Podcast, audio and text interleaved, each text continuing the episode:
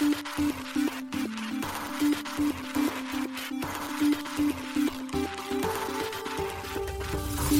しい経済ニュース。この番組では伝統者のメディア新しい経済がブロックチェーン仮想通貨フィンテックに関する日々のニュース解説を平日毎日音声コンテンツでお届けしています。そして新しい経済ではブロックチェーン仮想通貨に関するニュース解説記事やインタビュー記事学習記事などのたくさんのコンテンツを掲載しております。ぜひ新しいひらがな経済漢字で検索してメディアもチェックしてください。そして LINE 公式アカウントではメディアの更新情報を配信しております。LINE 公式アカウントにもぜひご登録ください。現当社新しい経済編集部の大津川です。はい本日は10月の17日火曜日です。今日のニュースいきましょう。暗号資産専門メディアのブラックロック ETF 承認との誤報でビットコイン一時急騰後すぐ下落。テザー社イスラエルとウクライナのテロと戦争に関連した暗号資産を凍結ユニスワップラボユニスワップの一部取引でインターフェース使用料を徴収へバイナンス英国での新規ユーザー受け入れ停止へリキッドステーキングリド、ソラナ上でのプロトコル廃止へ。香港認可の個人向け暗号資産取引所 OSL、評価額約191億円で売却検討か報道。韓国大手暗号資産取引所アップビット、シンガポールで主要決済機関ライセンスの原則承認を取得。暗号資産取引用 API 提供のアルパカ、SBI グループから約22億円の資金調達。ワールドコイン、ワールド ID のブロックチェーン間の相互運用機能をアップデート。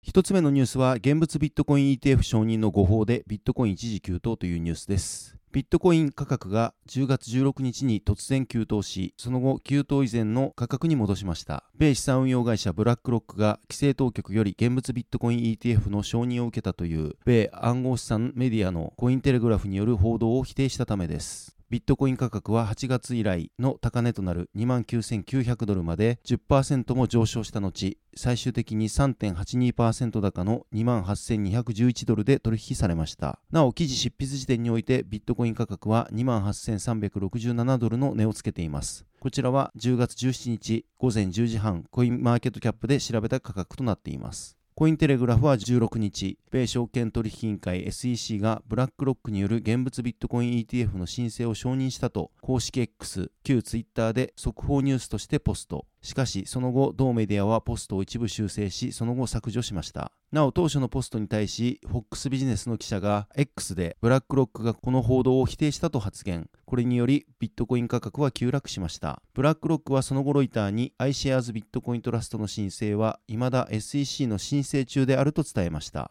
また SEC に近い情報筋からも申請がまだ保留中であることも確認しました。コインテレグラフは X への投稿で不正確な情報のルフにつながったと先の投稿を謝罪。内部調査を行いその結果を公開するとし、今回の報道について誤報を認め、その後に調査結果と謝罪表明の記事を公開しました。イートロのグローバルマーケットストラテジストであるベン・レイドラー氏は暗号資産市場はビットコイン ETF の承認の噂で早々と上昇しました。このことは潜在的な良いニュースに対していかにビットコイン価格が敏感であるかを示したと述べました。現物ビットコイン ETF が承認されれば暗号資産市場への投資は促進すると期待がされています。このセクターでは保留中のいくつかの ETF 申請についてのニュースが待たれていました。なお SEC は投資家を市場操作から守れることを申請者が示していないとしてこれまで全ての現物ビットコイン ETF の申請を却下しています。A 暗号資産関連会社アニグマセキュリティーズのリサーチ責任者ジョセフ・エドワーズ氏は今回の値動きはビットコインの市場がいかに現物 ETF の登場に執着しているかを示していると述べています。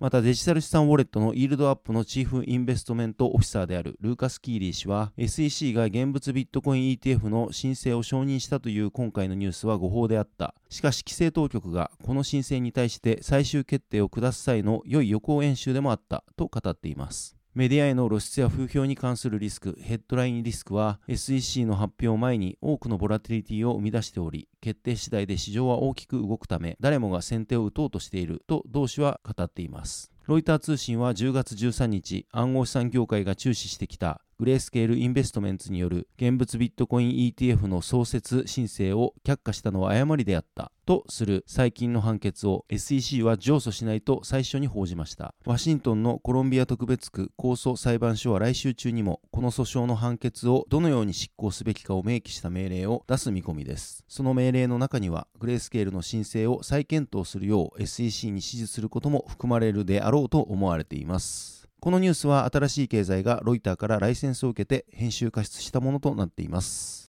続いてのニュースはテザー社がテロと戦争に関連した暗号資産を凍結というニュースです。ステーブルコイン USDT の発行元であるテザー社がイスラエルとウクライナでのテロと戦争に関連しているとして32の暗号資産ウォレットのアドレスを凍結したと10月16日に明らかにしました。対象ウォレットの資産は合計で87万3118ドル相当だといいます。イスラエルの警察は先週 SNS でイスラム組織ハマスへの寄付を募るために使われていた暗号資産アカウントを凍結したとしていました。今回テザー社がアドレスを凍結した時期は不明です。同社は暗号資産を資金源としたテロや戦争に対抗するためイスラエルのテロ資金対策当局と協力していると説明しました。なお同社はアドレスの所有者や活動内容などの詳細は明らかにしていません。ウクライナ関連とイスラエル関連のアドレスの割合も不明です。ウクライナではロシアの軍事侵攻以降暗号資産が広く使われウクライナ政府は寄付を募って1億ドル超を調達しました。一方で米ブロックチェーン分析企業のチェイナリシスは昨年親ロシア派がウクライナ東部で資金調達に暗号資産を利用しているとも指摘をしています。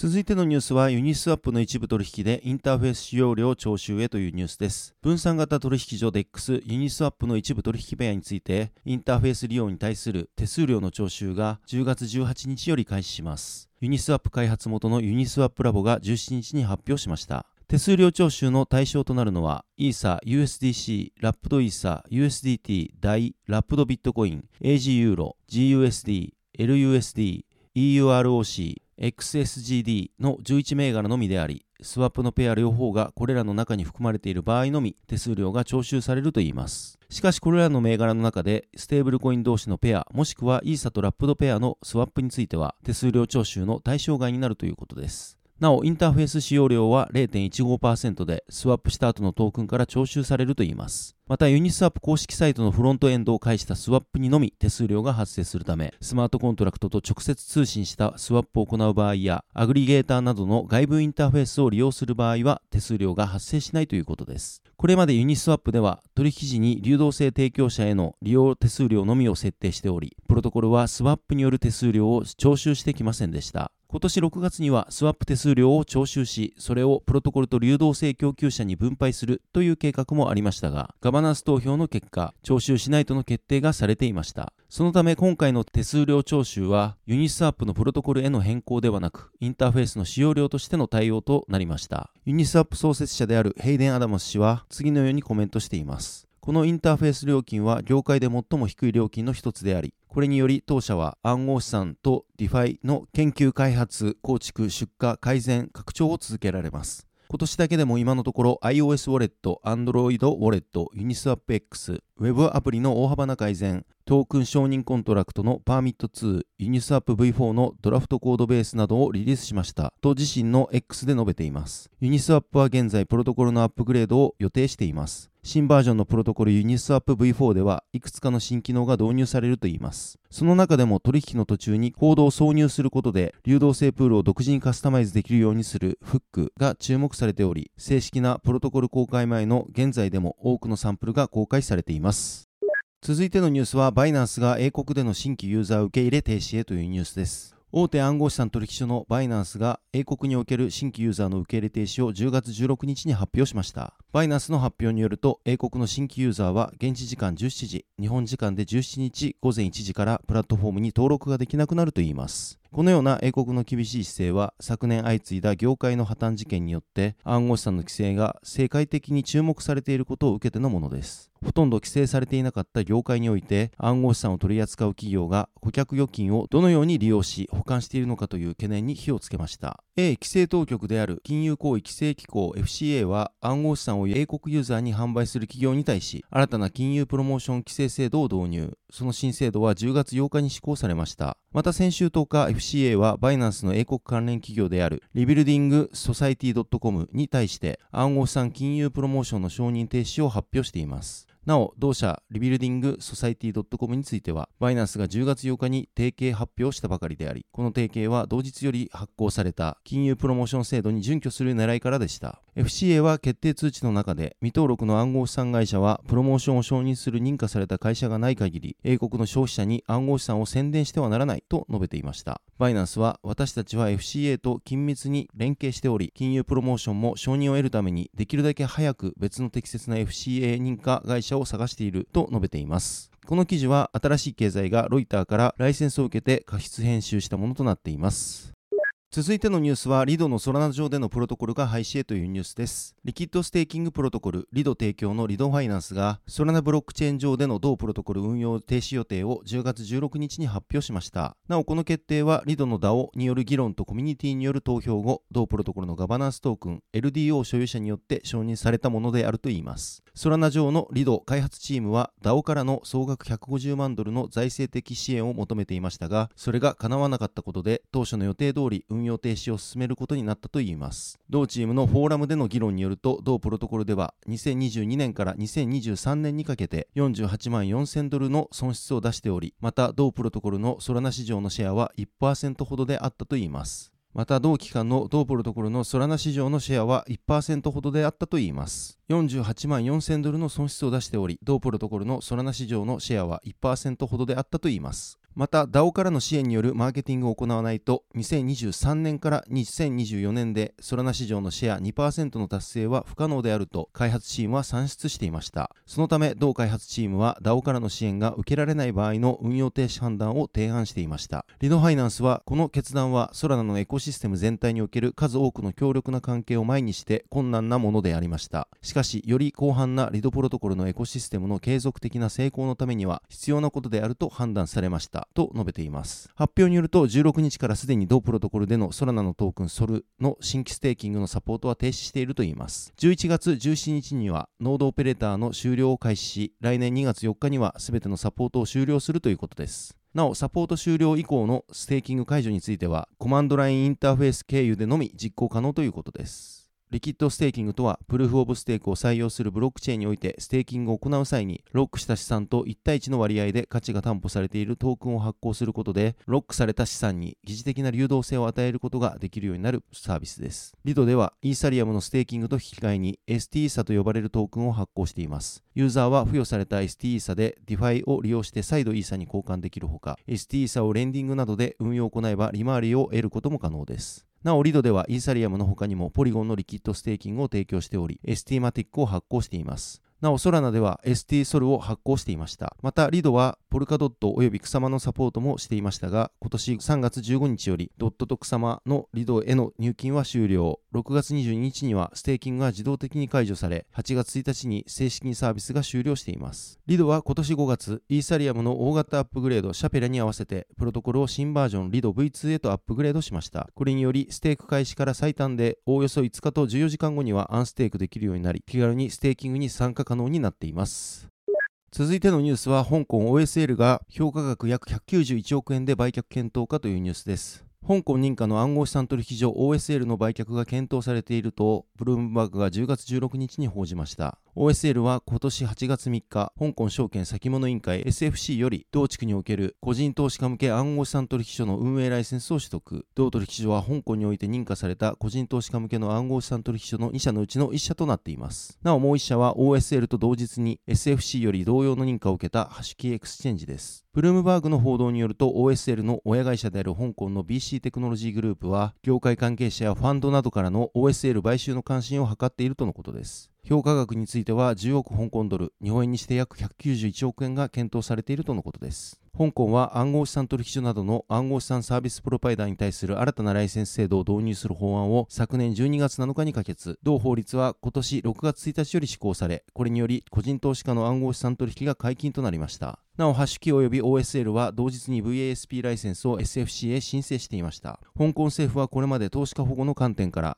暗号資産取引を適格投資家のみに限定するすることを提言していましたしかしそれによりイノベーションの阻害や暗号資産事業者の海外流出 FTX のような海外取引所を利用することによる投資家被害などが発生したため香港政府は22年11月に個人投資家による暗号資産取引の容認を提案し SFC が協議プロセスを開始しましたそのような流れを受け今回の規制案には個人投資家による暗号資産取引サービスの利用を認可する提案が含まれたというわけですただし、取引が認められる暗号資産には条件があり、条件を満たす的確な大型暗号資産のみ取引可能となっています。そのため OSL ではビットコインとイーサリアムのみが取り扱われています。続いてのニュースは、アップビットがシンガポールで主要決済機関ライセンスの原則承認というニュースです。韓国大手暗号資産取引所アップビットのシンガポール法人が同国規制当局であるシンガポール金融管理局 MAS から主要決済機関 MPI ライセンスの原則承認 IPA を取得したことを10月16日に発表しました。この IPA によりアップビットシンガポールは政府ライセンス付与までの期間、同国の決済サービス法2019に準拠した規制対象のデジタル決済トークンサービスが提供できるということです。なお、今月、米リップル社と米コインベースが MAS より MIP ライセンスの正式付与を受けています。リップル社は今年6月、コインベースは昨年10月に同ライセンスの原則承認を得ていました。続いてのニュースは SBI グループがアルパカへ約22億円の出資というニュースです。株式及び暗号資産取引用の API を提供するアルパカが SBI グループとの戦略的パートナーシップを10月12日に発表しました。またこの提携の一環として SBI より1500万ドル約22.4億円の出資をアルパカを受けたということです。発表によると両社は共同事業開発の取り組みと革新的な製品の導入を通じアルパカの将来の成長を推進することに合意したということです。またアルパカはこの提携によりアジアにおける米国証券の生産執行を行う企業金融機関へのリーチを拡大できるとしています。アルパカは API を通じて株式や暗号資産取引、リアルタイムの市場データ、エンドツーエンドのブローカーインフラを提供している企業です。日本子会社のアルパカジャパン株式会社は金融商品取引業者としてのライセンスも取得しています。なお、アルパカはこれまでに1.2億ドル超約180億円の資金調達を行っているといいます。同社には、ポーテージベンチャーズ、スパークキャピタル、トライブキャピタル、ソーシャルレバレッジ、ホライゾンベンチャーズ、アンバウンド、SBI グループ、エルドリッジ、ポジティブサム、エレファンド、Y コンビネーターが出資を行っています。続いてのニュースは、ワールドコインがワールド ID のブロックチェーン間相互運用機能をアップデートというニュースです。暗号資産プロジェクトワールドコイン発行のデジタル ID、ワールド ID を異なるブロックチェーン間で相互運用可能にする機能、ステートブリッジのアップグレードが10月11日に発表されました。ステートブリッジとは、ワールド ID のスマートコントラクトの状態を他のブロックチェーンと共有することで、開発者がレイヤー2やサイドチェーンなどで本人確認を活用できるようにする機能です。ワールド ID はオーブと呼ばれるボール状のデバイスで網膜をスキャンし、各人それぞれの虹彩の特徴をデジタルコードに変換することで発行可能なデジタル ID です。イーサリアム上でマークルツリーの形式で管理されており、ゼロ知識証明を活用することで様々なアプリケーションで利用可能な個人識別機能を提供しています。現在、ステートブリッジはワールドコインの関連会社ツールズフォーヒューマニティ TFH 提供のウォレットアプリケーションワールドアップを介してイーサリアムの L2 ブロックチェーンオプティミズム上でワールドコインからの給付金を受け取る際に使用されています。しかしこれまでのステートブリッジの使用では一部の処理にアクセス許可が必要であったりガス効率が悪いという問題がありました。今回のアップデートはアクセス許可が必要であった部分を誰でも任意の頻度で行えるようにし、ガス効率の向上も行ったとのことです。ワールドコインによると、これにより開発者は EVM 互換の他のブロックチェーンで独自にステートブリッジを設計でき、容易に他のブロックチェーンのアプリケーションでワールドコインを利用できるようになるということです。ワールドコインは現在個人情報を取り扱う特徴から、いくつかの国で規制当局からの捜査を受けるなどしています。ケニアでは政府の合同特別調査委員会が規制当局に対し事業停止を勧告していることが、ケニア議会による報告書で9月30日に明らかになっています。はい、本日のニュースは以上となります。このように私たち、新しい経済編集部では、ブロックチェーン暗号資産に関するニュースを平日毎日ラジオで配信をしております。本日ご紹介したニュースはすべてサイトの方に上がっております。ぜひサイトの方も見に来てください。新しいひらがな、経済漢字で検索して見に来ていただければと思います。それでは本日はありがとうございました。